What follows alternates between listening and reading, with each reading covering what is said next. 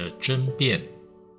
有一位佛法高深的禅师遇到了一位无赖，他向禅师讨教佛法，但说着说着却转而怒骂禅师。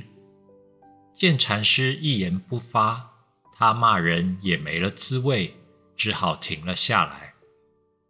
禅师问他说：“如果你送给别人一样东西，别人不要。”这东西是谁的呢？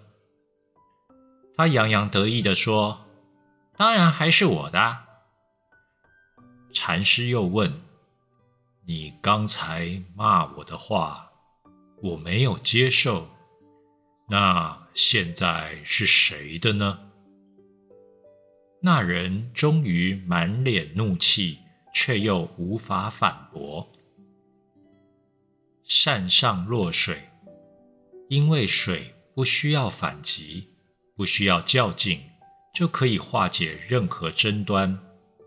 真正有福的人，像水一般不带有攻击性，懒得与不同层次的人争辩，从而抽身于纷纷扰扰，赢得永久的清净。